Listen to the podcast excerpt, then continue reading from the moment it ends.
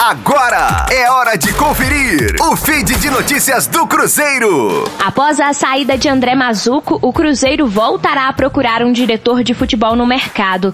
O próximo dirigente será o quarto da gestão de Sérgio Santos Rodrigues.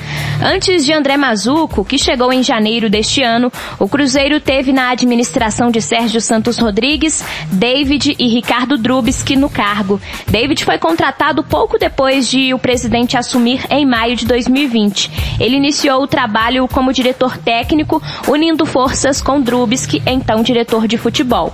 Em outubro, Ricardo Drubski foi demitido após muitos protestos da torcida e David assumiu a função. David também foi alvo de muitas críticas por parte da torcida estrelada, mas seguiu no cargo por ter confiança do presidente. Ele seguiu na função até janeiro de 2021, quando Mazuco chegou ao Cruzeiro.